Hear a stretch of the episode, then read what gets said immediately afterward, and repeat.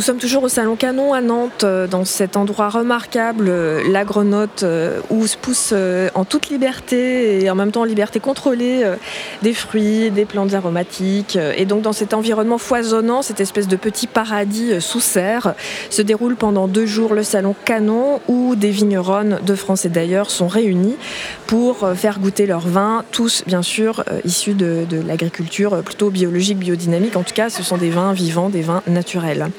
Euh, nous avons le plaisir de, recevoir euh, donc toujours euh, ici pour Fille de Vigne la vigneronne Muriel Zoldan.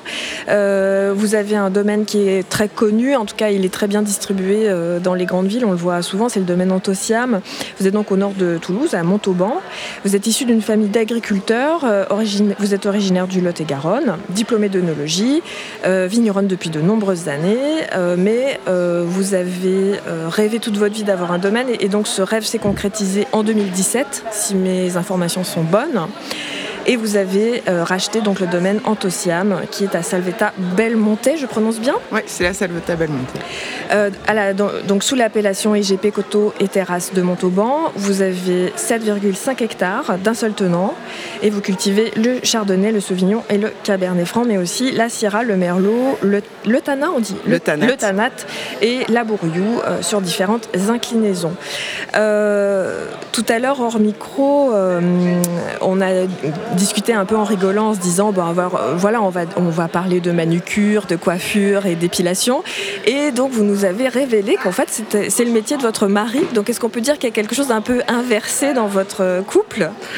Euh, Oui, c'est Benjamin euh, travaille est grossiste en coiffure en fait et en esthétique. Du coup, oui, c'est lui qui a plutôt le côté cliché féminin, maquillage et esthétique. Mais donc, quand on, lit notamment sur certains sites internet que vous travaillez ensemble, c'est pas tout à fait la vérité. Lui, il n'est pas euh, votre copilote ou en tout cas le, vigneron avec lequel vous travaillez tous les jours. Comment ça se passe en fait cette organisation à deux? Eh ben, Benjamin, quand on a racheté le domaine, euh, s'est organisé en fait et a embauché une personne pour euh, le seconder et euh, libérer du temps pour qu'il puisse m'aider euh, parce que 7 hectares et demi euh, toute seule c'est une mission impossible franchement c'est compliqué donc il m'aide mais en fait c'est c'est parce qu'on vit aussi sur le domaine on vit ensemble moi j'ai mon chai, mon exploitation, tout est d'un seul tenant. C'est 10 hectares avec ma maison, mes vignes, mon chai, mes enfants, mes animaux. donc ça paraît très compliqué en fait euh, de vivre avec quelqu'un et de ne pas l'aider. Quoi. oui, euh, tout à fait. Benjamin, il est là pour, euh, pour m'épauler. moi, je suis pas fan de tracteur, du coup, ben, c'est souvent lui qui passe le tracteur parce que c'est pas la partie que je préfère en fait. Je, mhm. préfère travailler vraiment les vins et faire toutes les tâches de relevage, de taille, des bourgeonnages, des d'être vraiment en contact réel avec le vivant. Quoi. Mais c'est vous donc la, la vigneronne en tout cas. Ah oui, c'est moi la euh, vigneronne. Oui, oui, d'accord, tout à fait. Et est-ce que vous pouvez euh, nous parler un petit peu de, votre philosophie euh, par rapport à la vigne? En fait, comment vous travaillez? Qu'est-ce que vous défendez? Est-ce que c'est un engagement politique ce que vous avez, votre manière de travailler? Pour moi, faire du vin nature, déjà, c'est un acte militant, clair et précis en fait. parce que c'est aussi proposer une autre forme de consommation sans faire des vins libres et sans intrants, euh, ça veut dire aussi euh, réfléchir euh, à réutiliser en fait ce qui pousse autour de nos vignes pour, comme en médecine chinoise, utiliser en fait les plantes qui sont dans notre environnement pour soigner la vigne. Essayer progressivement se détacher de toute forme de chimie, même si aujourd'hui on n'y arrive pas totalement parce que j'utilise encore du cuivre et parfois du soufre, mais j'essaye vraiment de, de travailler sur les macérations de plantes pour, euh, pour euh, aider la vigne et euh, en fait remettre du vivant dans, dans tous les états en fait, du sol pour, pour justement renforcer le sol. Parce que pour moi la clé d'une vigne c'est vraiment le sol quoi.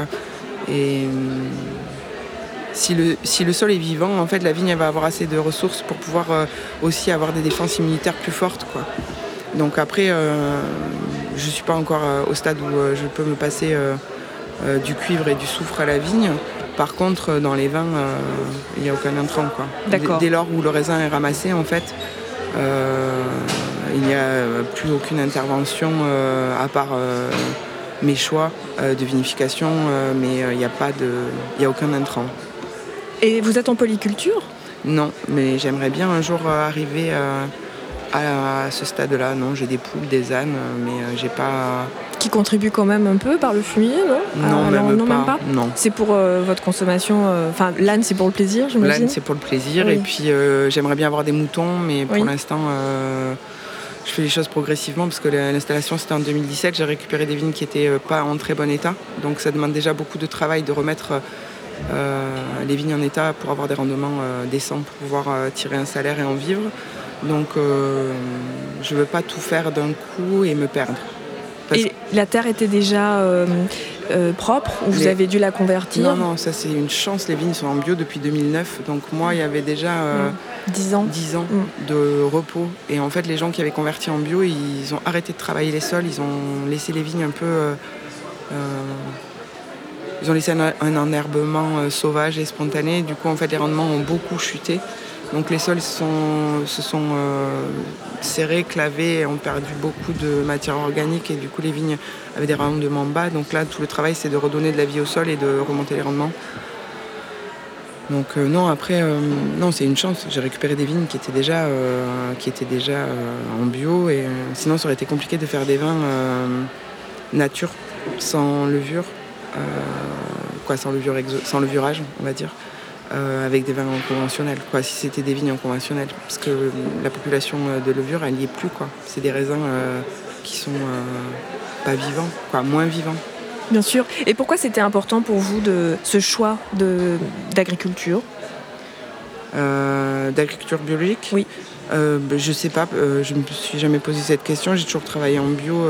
En fait, à la base, je suis œnologue et j'étais chimiste avant. Donc euh, quand j'ai quitté euh, mon, premier métier de chimiste, euh, il était évident que j'allais pas retourner vers ça. Oui, vous aviez vu toutes les horreurs. Vous êtes au courant bah de, la destruction que ça peut causer. Enfin, ça vient de là peut-être, non? Non, je crois que c'est aussi un engagement pour une vie plus saine. et puis, moi, quand j'étais chimiste, je travaillais en recherche, je travaillais sur des cosmétiques. C'était c'était passionnant, mais euh, c'est pas si horrible que ça la chimie, parce que la chimie c'est la vie quand même. Il faut euh, comprendre que la chimie, euh, elle est dans le vivant. Et aujourd'hui, même dans les laboratoires de recherche en chimie, on travaille quand même avec des produits de plus en plus. C'est pas sain le mot parce que ça c'est mentir, mais avec des huiles issues de canne ou avec des alcools ou des sucres de bois. Il y a quand même une, prise de conscience quand même de, des ressources. D'accord. Pas utiliser que du pétrole, quoi. Mmh, Trouver, mmh. Euh, travailler la canne, euh, comme pour faire les bouchons chez Nomacork, euh, où ils travaillent des, des, bouchons avec un impact, un impact carbone quasi nul.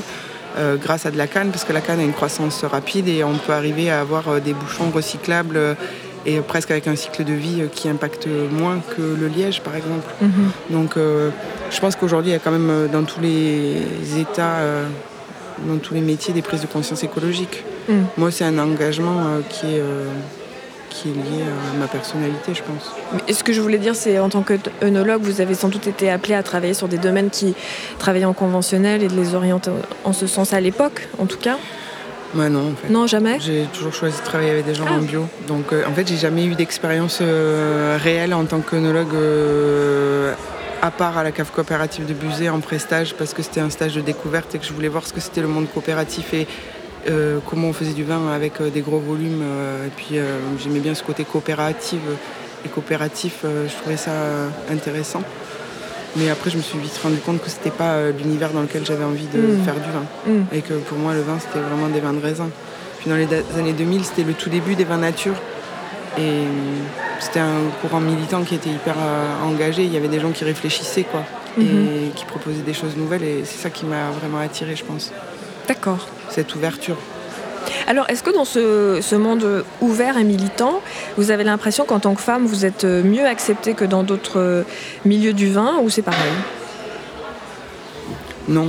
Euh, il faut toujours qu'on fasse deux fois plus nos preuves. Mais euh, Vous avez un, exemple à donner? Ben, Moi, par exemple, euh, quand euh, j'ai voulu m'installer, euh, les banques, avant de trouver ce domaine, j'ai essayé de m'installer deux ou trois fois et à chaque fois, les banques m'ont pas suivi. Même une fois proposé de me marier pour que mon prêt soit accepté. Ce que vous avez refusé ou ce qui s'est fait depuis Non, je ne suis pas mariée. et je ne me marierai pas pour avoir des terres. Quoi. et surtout que je trouvais ça ridicule mm. parce que parce que j'étais euh, ok, mère célibataire, j'avais une maison, euh, j'avais mon projet tenait la route en fait. Euh, mhm. J'avais prévendu des parts contre des bouteilles, j'avais pas besoin d'un gros prêt. Mhm. Mais ça m'a été refusé. On m'a dit qu'on me prêtait si je faisais de l'élevage et du maraîchage, parce que la vigne, à cette époque-là, il y avait eu trop de, de prêts faits pour les vignerons et ça marchait pas vraiment bien. C'était en 2007. Et et du coup, je me suis heurtée à ce refus-là et, euh, deux fois. Et malgré des parents agriculteurs, un frère agriculteur, le Crédit Agricole m'a bien euh, euh, mis des bâtons dans les roues. Dans les roues Et qu'est-ce qui s'est passé la troisième fois pour que ça marche? Eh ben justement, Benjamin, il a des magasins. Donc, ben, ben, vu qu'il avait un poids financier, ben, encore une fois, c'est grâce à un appui masculin? masculin. seul, je ne sais pas si la banque m'aurait prêté. Hmm. Mais bon, cette fois-ci, j'étais prête à, prête à passer le cap. Euh, et euh, ce qui m'importait, c'était avoir mon domaine à moi. Quoi, oui. En fait. Qui est aujourd'hui entièrement votre nom votre... Benjamin n'est pas euh, conjoint collaborateur ou... D'accord. En fait, j'ai acheté les vignes seul et en fait, Benjamin m'a aidé pour acheter tout ce qui est le bâti, en fait. Notre maison et mhm. quoi, toute l'entité de bâti. Donc en fait, sur les 10 hectares, Benjamin et moi, on a acheté ben, la maison, le chai, euh, le local de stockage et euh, un hectare devant la maison où il y a nos animaux. Et moi, j'ai acheté les bois et les vignes. Et à part cette euh, mauvaise expérience avec les banques, est-ce que vous vous rappelez d'une autre, d'une autre situation où vous avez eu le sentiment qu'être une femme dans le milieu du vin, et même dans le milieu du vin nature, était une forme de difficulté?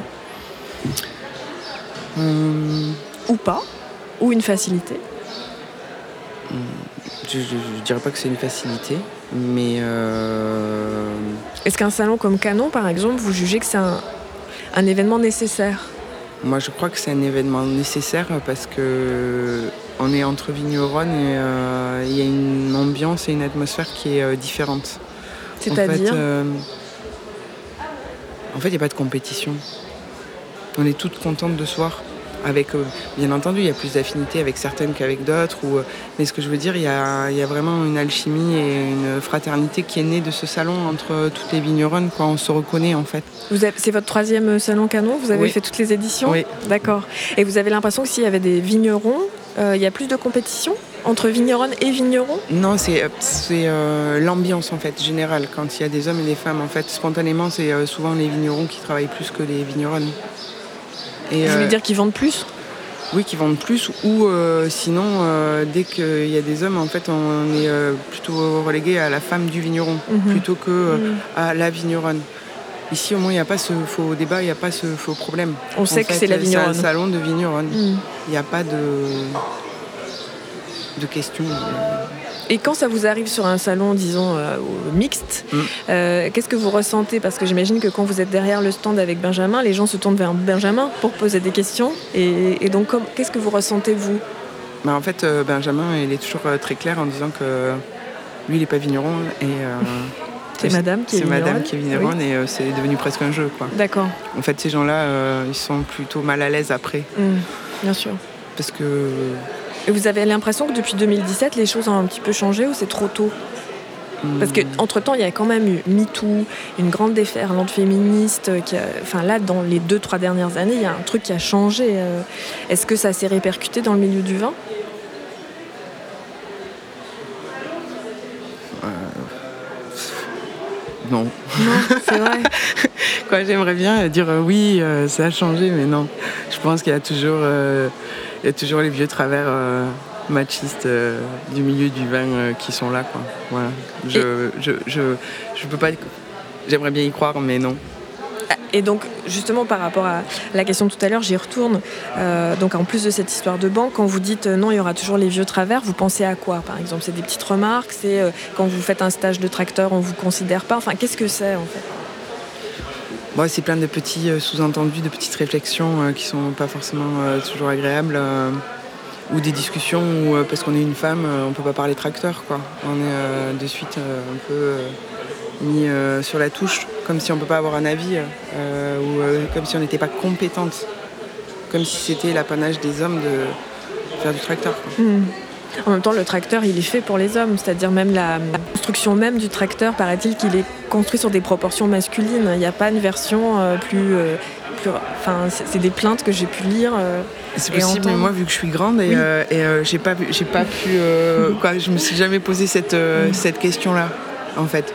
Vu ma taille et ma corpulence, je me suis pas sentie pas aller sur un tracteur. D'accord. Est-ce qu'il y a des choses que vous vous dites, je peux pas le faire parce que je suis une femme? Des tâches, euh, certaines tâches difficiles, euh, ou je sais pas, ou techniques, ou lourdes, ou je sais pas. Euh, oui, mais on trouve d'autres solutions en fait. Comme quoi ben, Je sais pas. Mais par exemple, moi là, je devais piocher des vignes et en fait, ben, piocher c'est pas passionnant et puis physiquement, j'ai pas la force de, faire 7 hectares à la pioche. Ben, en fait, ben, j'ai loué une pelle mécanique et j'ai payé quelqu'un qui a arraché les souches à mmh. ma place voilà, alors que peut-être que si j'avais eu la force physique, euh, ben, je m'y serais attelée à faire de la pioche. Hmm. Sur euh, la durée. Oui.